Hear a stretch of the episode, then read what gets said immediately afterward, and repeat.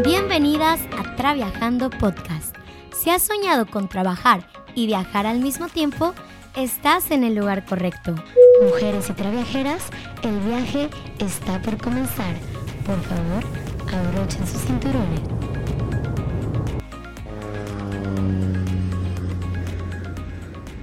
Buenos días, traviajeras, bienvenidas. Han llegado a su destino. En esta aventura tenemos un tema que para mí es uno de los más importantes antes de iniciar la búsqueda de trabajo remoto. Y es por eso que he decidido que sea uno de los primeros episodios de esta primera temporada. Si eres nueva, te sugiero que también escuches los dos episodios anteriores y no te pierdas ninguno de los próximos episodios, pues la idea de esta primera temporada es que en menos de dos meses encuentres el trabajo remoto de tus sueños.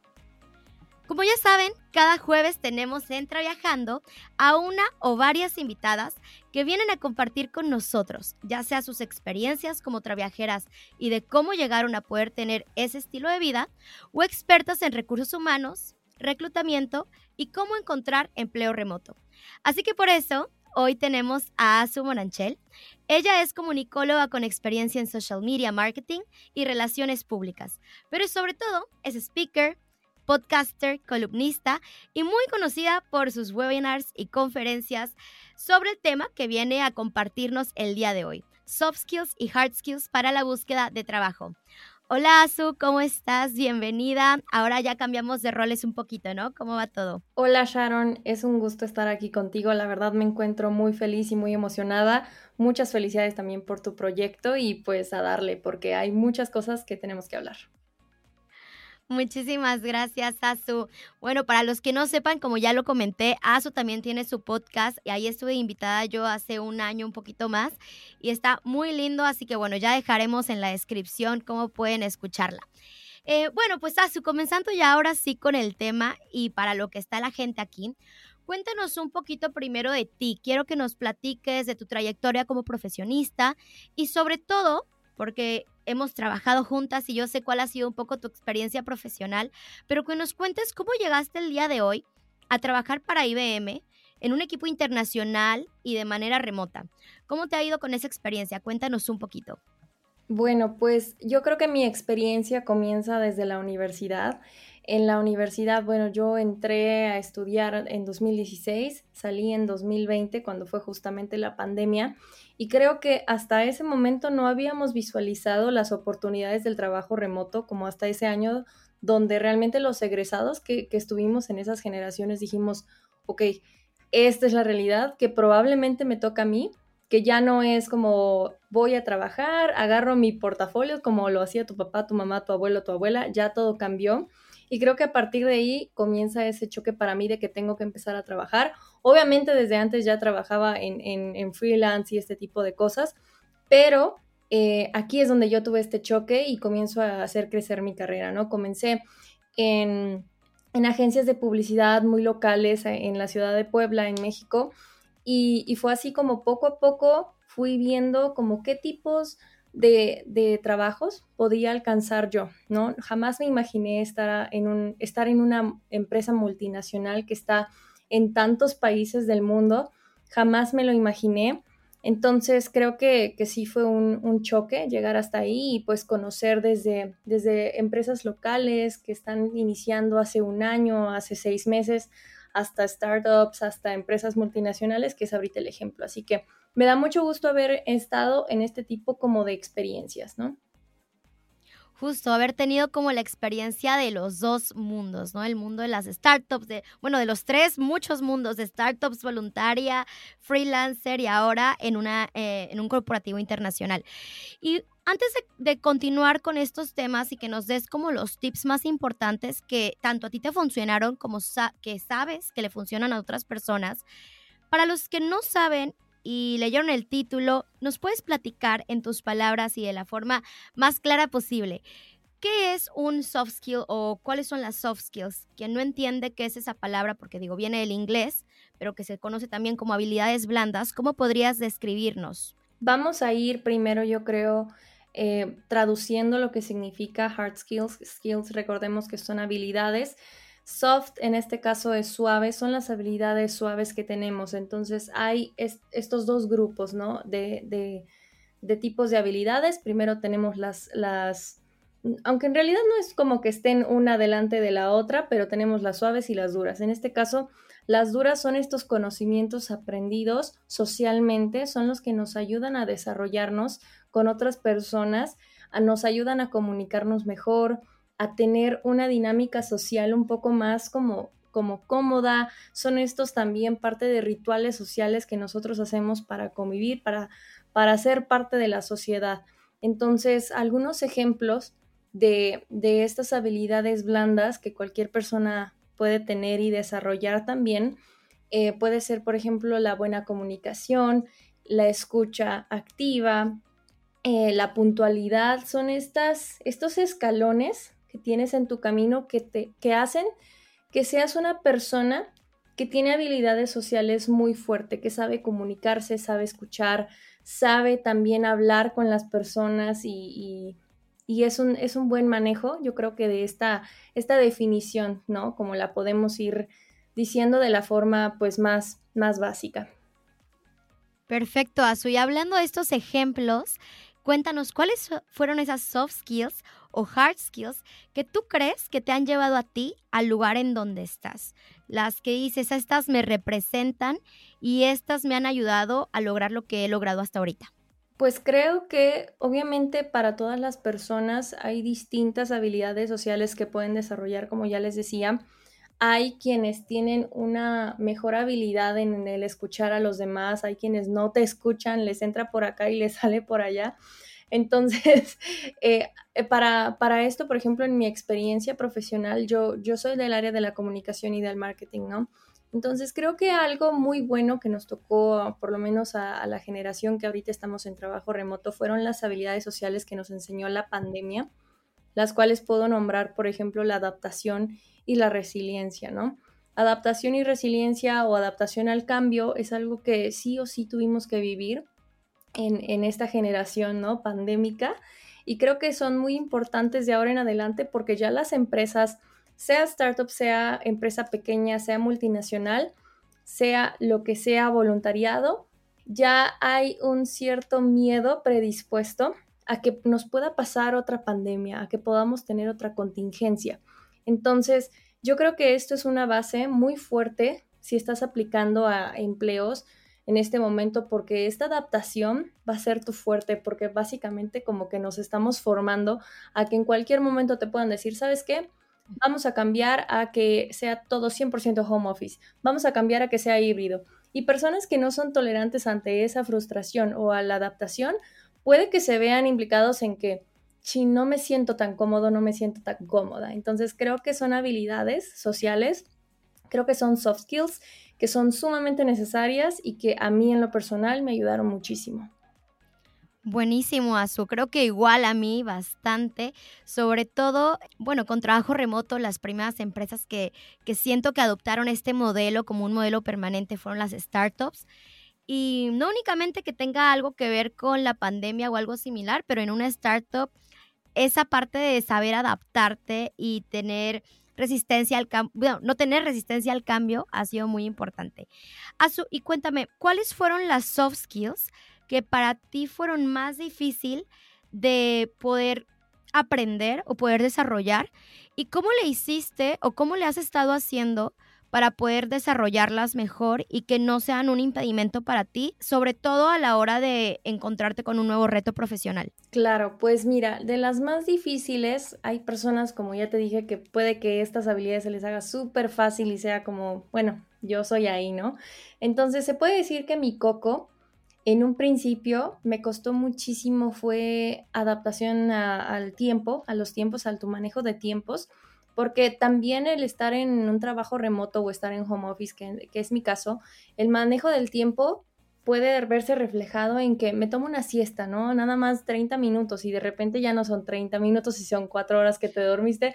No me dormí cuatro horas, pero sí fue como una hora y dije, chin, no, no, no, ¿qué voy a hacer ahora, no? Entonces a mí el manejo de tiempos me, me costó un poco al principio en, este, en esta nueva modalidad que yo nunca la había aplicado, ¿no? Que, se, que es trabajar en casa Entonces creo que esta es una de las principales.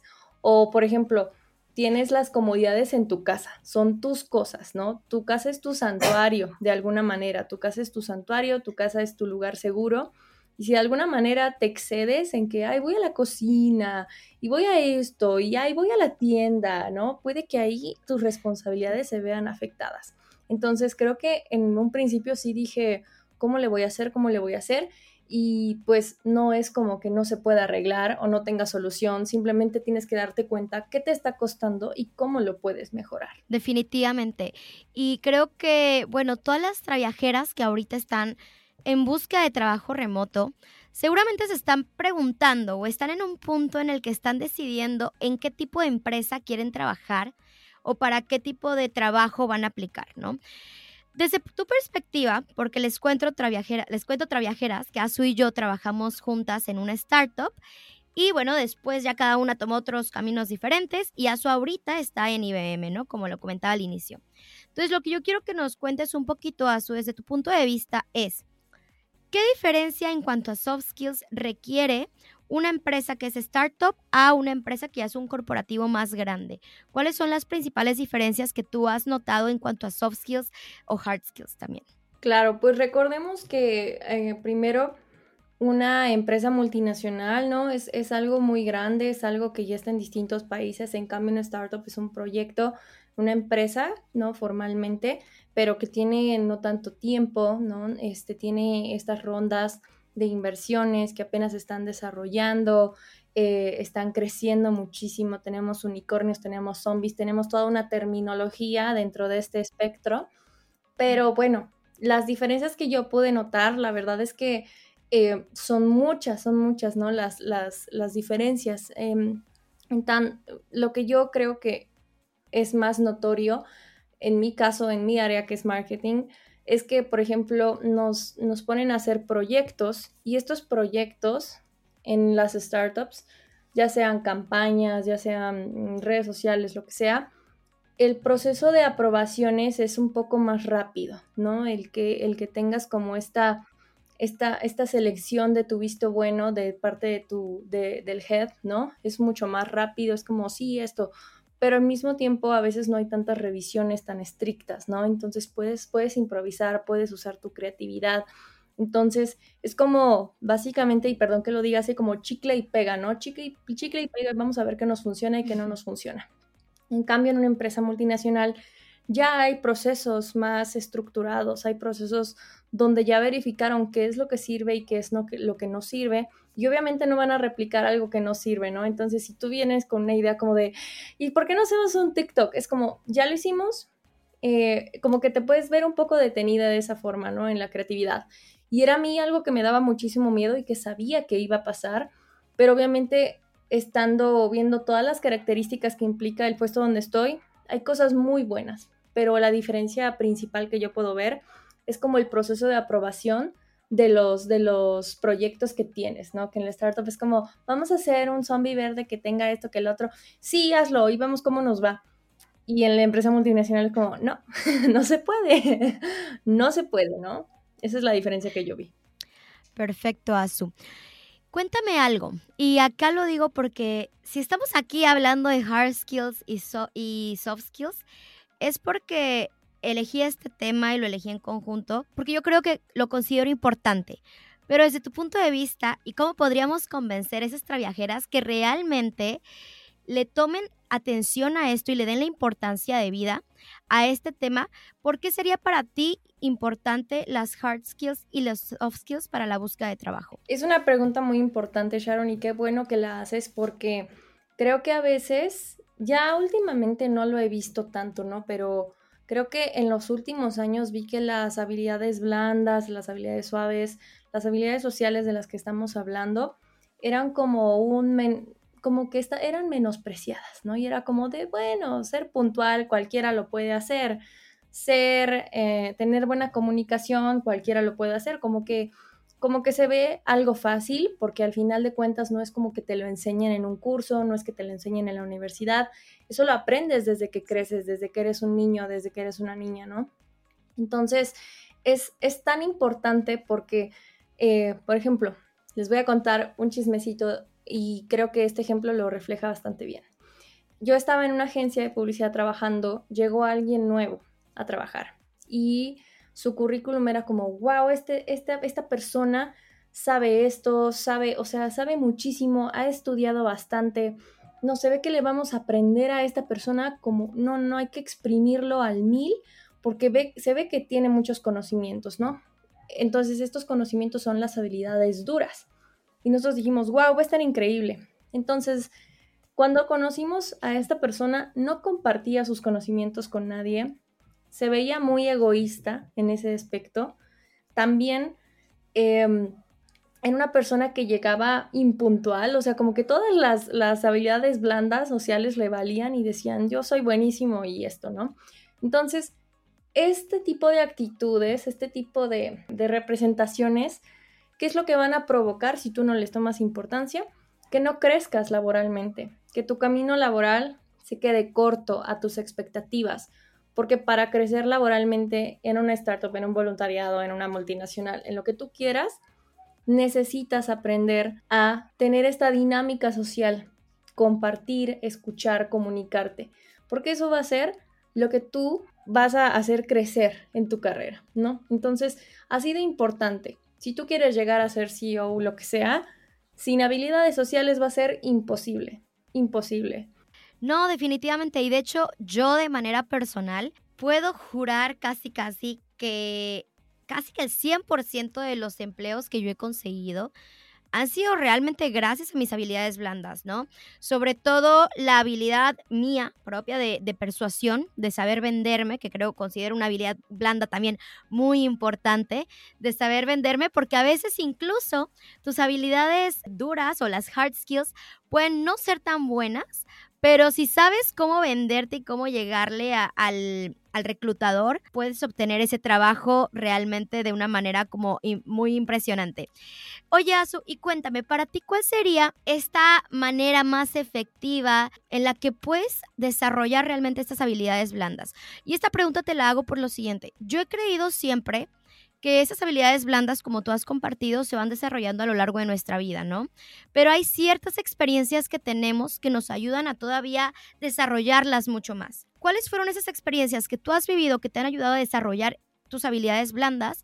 Y tal vez alguna que no hayas vivido todavía, pero que digas, sé que estas, este tipo de experiencias o este tipo de actividades funcionan para desarrollar, desarrollar las habilidades blandas. Perfecto. Pues qué bueno que mencionas esto también, porque creo que hay muchas personas que dicen, es que yo, yo no, yo no sé vender, hasta ahí. Entonces, como que ya, ya ahí, ahí quedó tu carrera, ¿no? Entonces, para las personas que por favor espero que, que ahora ya digan, no, hay que, hay que desarrollar estas habilidades. ¿Y cómo? Yo creo que la mejor manera, porque no es como que te vayan a enseñar en cursos, últimamente sí hay más cursos, ¿no? Como de cómo tener una mejor eh, comunicación efectiva. Sin embargo, pues es es como un contenido muy plano, siento yo, que claro que puede ayudar, sin embargo, como que no, no es como que estés en el terreno para verificar que realmente aprendiste, porque una cosa es ver una presentación, que hay muchas, muchos, muchos cursos, muchos webinars que te dicen cómo escuchar mejor y cómo esto, lo cual no creo que sea nada malo, pero en la práctica, esos escenarios, más bien hacia allá voy, hacia buscar escenarios que te puedan ayudar a desarrollar esas habilidades. Estos escenarios puede ser un viaje, por ejemplo. Un viaje que no necesariamente tiene que ser turístico, puede ser como que vamos de voluntariado, ¿no? Vamos a conocer nuevas personas. Y, tal vez ahorita sea un poco difícil viajar para algunas personas. Y si no es así, ve a una fiesta, háblale a personas no, que no conoces, obviamente, que, que, que no tienes ni idea de quiénes son, hazles la conversación, Diles, oye, ¿quieres que te sirva algo? ¿Tienes hambre? Lo que sea, ¿no? Hazle conversación a las personas. Entonces, creo que todo se trata de conocer personas nuevas y ver qué habilidades tienes en el primer contacto. Porque si vas a, si vas a entrar a algún trabajo, obviamente tienes que pasar un proceso de selección y eso significa conocer personas nuevas. Entonces, ¿cómo vas a hacer el icebreaker, no? ¿Cómo vas a romper el hielo con esa persona? Obviamente no le vas a ofrecer unas papas al reclutador pero sí le puedes decir, oye, ¿cómo está el clima? Oye, vi que ayer tembló en Ciudad de México, ¿no? ¿Cómo, ¿Cómo la viviste? ¿Estás bien? O sea, como muy empático el asunto. Y creo que todo todas las habilidades sociales nacen de la empatía. Entonces, creo que si tú te preocupas de alguna forma por la persona con la que estás hablando y dices, oye, necesitas ayuda, lo que sea, es, es un cambio muy fuerte y creo que así puedes empezar a desarrollar tus habilidades saliendo de la caja socialmente, ¿no? No quedándote con lo mismo, porque una parte de tener eh, estancadas tus, tus habilidades blandas es que no, no piensas hacer nada porque te conformas y dices como, pues ya, ni modo, ¿no? Yo soy así, ¿no? Entonces, creo que esa, esa perspectiva es muy importante cambiarla porque no solamente te va a dar amigos, no solamente te va a dar contactos, te va a dar trabajo. Me encanta, me encanta esa. Y creo que por eso justamente en esta primera temporada y muchos de los temas, todos tienen que ver entre sí, ¿no? Hay temas de por qué es importante el networking, qué tipo de experiencias tienes que tener previo a encontrar tu primer empleo. Entonces creo que todo esto va encaminado y lo estás confirmando, Azu, como no es nada más o aprender eh, habilidades sociales para encontrar trabajo, sino porque realmente es una cosa muy integral que trae muchos beneficios, ¿no? Azu, yo te quería preguntar otra cosa que tiene igual un poquito de que ver con una de las primeras preguntas que te hice, y es, ¿cómo tú puedes hacerle ver a un reclutador ya sea a través de un currículum, a través de una primera entrevista, en tu LinkedIn, que tienes esas habilidades y que eres esa persona correcta para, para la posición. ¿Cuál sería ya más, digamos, práctico, tus mejores consejos para poder encontrar ese trabajo? Y no nada más como buscarlo, sino que realmente te presten atención. Bueno, pues qué bueno que preguntas eso, Sharon, porque creo que es muy, muy importante identificar qué es lo que está buscando la posición qué es lo que está buscando la empresa, porque si, por ejemplo, tú nada más basas tus interpretaciones en que leíste que buscan un community manager y tú dices, un community manager hace esto y esto y esto, pero tú te quedas así ni lees la posición y dices, yo puedo ser community manager, pero no lees la posición de qué están buscando foquito rojo, ¿no? Primera, primera red flag, que no leas toda la posición. Entonces, ya que hayas ubicado qué habilidades están buscando, por ejemplo, puede ser algo tan sencillo como puntualidad, eh, tolerancia a la frustración, responsabilidad, comunicación efectiva. En la entrevista y en el CV, claramente lo puedes decir, así como, bueno, yo, yo considero que, tengo una que tengo una comunicación muy efectiva yo soy muy puntual creo que ese es el nivel uno, ¿no? Si tú quieres darle un plus a defender tus habilidades para que sepan que te necesitan, es dar ejemplos, tan simple como dar ejemplos, porque muchas personas nos quedamos en el soy puntual y tú, padrísimo, ¿no? Porque eres puntual, ¿no? Si tú dices soy puntual o, o si dices hablo inglés, no es lo mismo a que, a que le digas si gustas, hacemos una conversación en inglés en este momento para que puedas ver el nivel de inglés que tengo. Eso ya es distinto. Entonces, de todas las habilidades que tienes, puedes dar ejemplos, ¿no? Entonces, la tolerancia la frustración, puedes hablar de algún proyecto que tuviste. Si no tienes experiencia laboral, no hay ningún problema. Puedes hablar de algún proyecto de la universidad donde eh, te dejaron no sé cuántos proyectos y estuviste un poco estresado, pero supiste dividir las responsabilidades en partes y terminar a tiempo. ¿Por qué? ¿Por qué lo dices? Da un ejemplo de tus experiencias pasadas y creo que así puedes defenderte y puedes hacer que ellos te crean, porque no sé, digo, en nuestras relaciones muy personales, cuando alguien dice así como, yo fui a la luna, es como, ajá, ¿y cómo le hiciste? O sea, cuéntame cómo, nos encanta saber el porqué de las cosas, ¿no? Es, natural. Entonces creo que bajo esa, esa, interpretación de nuestras, de nuestras acciones y de nuestras habilidades, podemos hacer que la entrevista sea más amena, más fácil, porque estás hablando de ti, no estás hablando de algo que no conoces, pero estás defendiéndote sobre todo. Así que esa sería mi conversación, llevarla al siguiente nivel con ejemplos. Me encanta la idea, o sea, me encanta muchísimo este tip, porque además cuando una empresa pone en la descripción que se necesitan ciertas habilidades, no lo ponen para rellenarlo, o sea, lo ponen realmente porque es lo que están buscando, ¿no? A veces, claro, muchos reclutadores ponen como su candidato ideal a veces pueden em, haber habilidades que son todavía más importantes que otras y incluso a veces ellos lo especifican, ¿no? Preferentemente o va a dar muchos más puntos que es, no sé, que seas así, pero no todas las ocasiones es obligatorio, pero sí es muy importante que seamos al final realistas, ¿no? Que, a ver, si tú no te consideras una persona con muchas habilidades de comunicación, pero vas a estar aplicando para una vacante de ventas, realmente, una, va a costar mucho trabajo que seas seleccionado porque seguramente se van a dar cuenta durante el proceso de entrevista que no cuentas con esas habilidades. Si quedaras seleccionado, la vas a sufrir porque vas a estar en una vacante que te va a costar mucho trabajo. Como dijo Azu, probablemente por falta de esas habilidades vas a tener problemas ascendiendo el puesto, etcétera. Pero sobre todo, pues realmente muchas veces, y como pasa en algunas empresas, el periodo de prueba y la empresa va a tener ahí el foquito rojo levantado sobre tu perfil, ¿no? Entonces hay que ser bien conscientes cuáles son esas habilidades y las que no tenemos, que de hecho era lo que te quería preguntar, Azu, pues antes de aplicar, trabajarlas y asegurarse que las tengamos. ¿Cuál sería ese consejo que tú darías a sobre ese tema? Me refiero, tú consideras que una persona, ok, no tengo las habilidades que diste ahí, pero voy a aplicar y las voy aprendiendo en la marcha, o recomendarías mejor que antes se aseguraran que realmente las tienen? Es un gran dilema y creo que en el mundo del reclutamiento es naces o te haces, ¿no? Casi, casi. Que hay algunas empresas que, te, que hasta, hasta te dicen, nosotros te ayudamos a desarrollar estas habilidades y qué padre. Pero sabemos que hay casos de personas que, que pues nomás no, no, o sea, hay, hay, hay, una escalera con más escalones para algunas personas que claramente se les va a hacer más difícil, como a mí se me va a hacer más difícil la organización del tiempo, que para otras personas que pueda ser súper fácil. Para mí, dentro de mi perspectiva, no quiere decir que yo no lo, no lo pueda lograr, ¿no? Sin embargo, va a ser más difícil.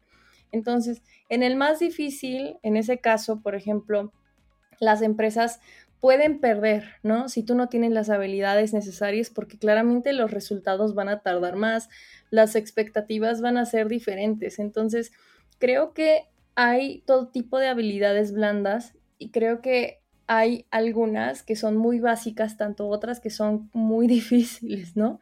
Sobre todo por la cultura en la que estamos, ¿no? Puede ser, por ejemplo, si vas a entrar a una multinacional, puede ser que ciertas habilidades blandas estén más desarrolladas para personas de otros países que han tenido otro contexto. Y todo es de acuerdo al contexto en el que estás, ¿no? Entonces en México la puntualidad sabemos que pues es un tema y para los franceses, para los europeos no es un problema, o para los asiáticos, ¿no? Entonces, ¿cómo cambias esa perspectiva cultural? Creo que sí se puede cambiar, sin embargo, creo que la clave para que tú puedas desarrollar tus habilidades blandas es que conozcas otras culturas, sepas cómo, cómo se manejan. O sea, siento que para mí ese es una, un tip que puede ser medio raro, tal vez, pero siento que el conocer otras culturas siempre te va a enseñar habilidades sociales, habilidades que te pueden ayudar a defenderte en un mundo tan globalizado. Porque si tú sigues actuando así como de no es que en mi casa se hacen las cosas así, aprendamos a que en otras partes, en otras empresas, si tienes un jefe francés, si tienes un jefe asiático, lo que sea, van a haber diferencias en habilidades sociales siempre. El hecho de entender esas diferencias, siento que es, es un nivel muy bueno para desarrollar tus habilidades sociales, o sea, conocer otras, otras culturas, otras personas. Es un proceso y como tú dijiste al inicio, es un tema dijiste una palabra, no sé si fue un tema tabú entre las empresas, ¿no? Que la persona que, por ejemplo, no tiene experiencia y dice, pero ¿cómo voy a tener experiencia si nadie me, me da la oportunidad de tener experiencia, ¿no? Y luego las empresas buscan una persona con experiencia. En ese caso, ¿cuál sería tu mejor consejo para esas personas que todavía no tienen experiencia profesional eh, formal y pues están buscando una primera oportunidad o trabajo remoto. Creo que, que algo muy bueno que sirve muchísimo para las personas que no tienen experiencia es relatar escenarios. Pueden ser experimentados, o sea que ya lo hayas vivido, ¿no? De alguna forma, aunque no tenga que ver con un ámbito laboral, algo que represente tus habilidades sociales, que eso no únicamente, por ejemplo, es de que entregué a tiempo la tarea, ¿no? es, es también tu, dinámica con tus amigos, tu dinámica con tus, con tus familiares, con tu cultura, experiencias donde hayas tenido estas eh, habilidades sociales que las habilidades sociales no solamente se viven obviamente en lo profesional, las habilidades sociales son desde siempre. Estas son como algunas muestras de ejemplo de lo que puedes llegar a ser o, desde tu perspectiva, cómo puedes solucionar esos escenarios, ¿no? Sin necesidad de que, ah, yo ya lo viví, yo no lo he vivido. Y creo que esto es muy bueno para las personas que no, que no tienen experiencia laboral, que aprovechen al máximo esas preguntas, porque básicamente es cómo te estás proyectando. Si tú aprovechas las preguntas que están hablando eh, sobre qué harías si tú tuvieras esta, esta situación, aprovechalas al máximo, sácalas sácales el máximo jugo, no nada más respondas así por responder como de, no, pues yo siento que le diría que pues no lo hiciera, no, di por qué, di cómo lo harías, explícate, ¿no? Entonces, en todas las entrevistas, por lo menos en su mayoría, hay estas preguntas situacionales, ¿no? Entonces, creo que si nos dirigimos sin tener experiencia hacia hacer la, conversación más larga en estos puntos de la conversación es algo muy bueno. Porque, por ejemplo, puedes decir, eh, tienes experiencia laboral, hasta el momento no cuento con una experiencia laboral, sin embargo estoy buscando, quiero seguir aprendiendo y bueno, me, me gustaría aprovechar las habilidades que tengo para ta, ta, ta, ta, ta ah, ok, ¿qué harías en caso de que ta, ta, ta? Y también el reclutador va a entender, ¿no? espero que entienda, porque también si no lo entiende, pues foquito rojo con la empresa, ¿no? ¿Por qué no lo entiende? Creo que ese sería mi consejo, aprovechar las preguntas que son de situaciones o escenarios. Me encanta el consejo, definitivamente creo que es una muy buena oportunidad para que justamente ahí, si tú ya estuviste desarrollando tus habilidades blandas en alguna situación, voluntariado, viaje, eh, dinámica de grupo, etcétera, aquí puedas contar cómo te fue, cómo resolviste algún conflicto, cómo seteaste eh, metas o expectativas, etcétera. Entonces, muy buen consejo, Azu. Azu, ya estamos terminando este episodio, pero antes de que nos vayamos, quiero que cerremos contigo dando un consejo, el mejor consejo que le puedas dar a una persona que está en busca de trabajo remoto? Pues creo que de las situaciones que he vivido, porque también, por ejemplo, doy algunas asesorías en CBE, eh, este es en la mayoría de casos, ¿no? Que, terminamos la asesoría y ya hacemos como el CV y, y luego es como, oye, Azu, este, es que siento que no voy a poder ya tienes tu CV perfecto, ya tienes tu experiencia laboral ahí, ya si no tienes experiencia laboral ya sabes cómo relatarla. Y al final de la asesoría me dicen, es que siento que no voy a poder. Y yo así de, no, porque, porque siento que aquí cae todo lo que puedes o no hacer. O sea, desde un principio ya te estás predisponiendo y esto es de lo que hablamos también. No sé si te acuerdas, Sharon, en, en mi episodio del, del podcast que yo tengo, que de alguna forma uno mismo se bloquea pensando en que no vas a poder, ¿no? O no tienes cómo defender tus habilidades, no tienes cómo defender tu experiencia o no experiencia, no, no, sabes y como que de plano es un bloqueo mental que dice, ¿sabes qué? Ahí la dejamos y vemos cómo le hacemos después, ¿no? Lo dejamos para después, empezamos a procrastinar, etc. No tengas miedo si no tienes experiencia laboral, no tengas miedo si tienes aún habilidades blandas que tienes que desarrollar no tengas miedo porque todo lo puedes aprender, todo lo puedes hacer crecer. Entonces, no, no te midas tú mismo diciendo, no, es que yo no tengo habilidades sociales. Ahorita que escuché, yo no tengo ninguna. Todos tenemos habilidades sociales, ¿no? Entonces, por ejemplo, aquí la, un consejo que les daría es literal buscar cuáles son las habilidades sociales, con cuáles te identificas, cuáles sientes que te faltan, hacer esa lista y pues de alguna forma hacer crecer esa, esas que te faltan un poco. Entonces, de alguna forma yo les daría el consejo de que no se bloqueen, de que no es un que no es un pensar como de ya, ya no voy a poder ni modo, porque muchas veces tienes tus habilidades, tienes tus conocimientos, tienes tu experiencia y por miedo no lo haces. No, entonces eso es lo que lo que yo no no sé de qué forma decirle a las personas que que está bien, que apliques, que, te den feedback, pide feedback, ¿no? Creo que este es el consejo principal. antes de que te pongas a hacer mil cosas, antes de que no hagas nada, es quitarte ese miedo de que puedas hablar con alguien, ¿no? Me encanta ese tip porque definitivamente el miedo y básicamente pues una de las principales reacciones que provoca pues es justamente el petrificarse, ¿no? El, el no hacer nada, el no moverse y a veces uno termina juzgándose antes de que esperes a que el reclutador te diga el feedback, ¿no? O te apruebe o te rechace. Entonces, me encanta este último consejo. Y ahí está, Traviajeras, ya se quedan con estas tareas que nos acaba de compartir Azu. Resumiendo, pues un poquito sobre esto de las habilidades blandas. Recuerden, lo importante y una manera muy fácil, incluso hasta divertida de poder desarrollar sus habilidades blandas o soft skills es buscar escenarios que te ayuden a desarrollarlas. ¿Cómo? Ya lo compartió Azu, viajando, experiencias de voluntariado o simplemente conociendo nuevas personas, yéndose a un café.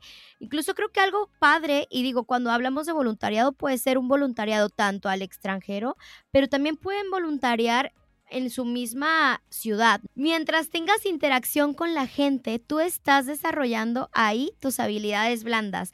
Así que antes de comenzar esta búsqueda, también como lo dijo Azu, hagan una introspección para saber cuáles son esas habilidades en las que son más fuertes, aprovechenlas y cuáles les faltan desarrollar. Acuérdense ahora sí también lo que dijo Azu, para aplicar a la vacante, primero investiguen bien, bien, bien, bien, bien qué es lo que está pidiendo esa vacante, cómo es esa empresa, cuáles son los valores de esa empresa, qué gente está trabajando en esa vacante y qué tipo de personas es, qué experiencia tuvieron ellos para llegar ahí. De esta manera ustedes van a, y sobre todo, claro, como nos dijo Azu, no tengan miedo, anímense. Esto es un muy buen paso, ya estar escuchando este podcast es muy buen paso y van por buen camino. Y bueno, pues nada más antes de terminar, Azu, algo más que quieras agregar. De verdad, muchísimas gracias por tu tiempo. Pues únicamente agradecerte, Sharon. La verdad es que, ¿qué quedaría uno por tener este contenido, ¿no? En tu búsqueda de trabajo. Así que es algo que te está saliendo súper bien. Te deseo mucho éxito porque este es solo el comienzo de, de un gran contenido, ¿no? Que vas a ir creando semana a semana. Échale muchas ganas tú también y todos los que estén escuchando, todos los que estemos aquí, ¿no? En este, en este momento, pues aprovechar lo que tenemos y al máximo. Así que muchísimas gracias por la invitación y cualquier cosa, seguramente ahí Sharon pues les puede pasar mi contacto y estamos para lo que se les ofrezca. Justamente, Traviajeras, pues aquí en la descripción vamos a estar compartiendo las redes sociales de ASU, también el podcast de ASU para que puedan escucharlo. Y bueno, pues ya saben que toda la información va a estar siempre aquí en la descripción. Les cuento, este es nada más el principio, como dijo Azu. Vamos a tener en esta temporada dos meses llenos de contenido para encontrar trabajo remoto. Así que se vienen muchísimos más episodios sobre CV, networking, entrevistas de trabajo, marca personal, cómo sobresalir entre varios candidatos. Que esperen los próximos episodios para que en menos de dos meses ustedes puedan encontrar ese trabajo ideal, puedan tener esa independencia, financiera y sobre todo geográfica, que creo que es una de las cosas que ahorita mucha de la gente quiere tener. Ya estamos viendo los beneficios realmente del trabajo remoto. Así que, Azu, te agradecemos muchísimo. Muchas gracias a todas también las viajeras que nos estuvieron escuchando y nos vemos en el siguiente episodio. Un abrazo.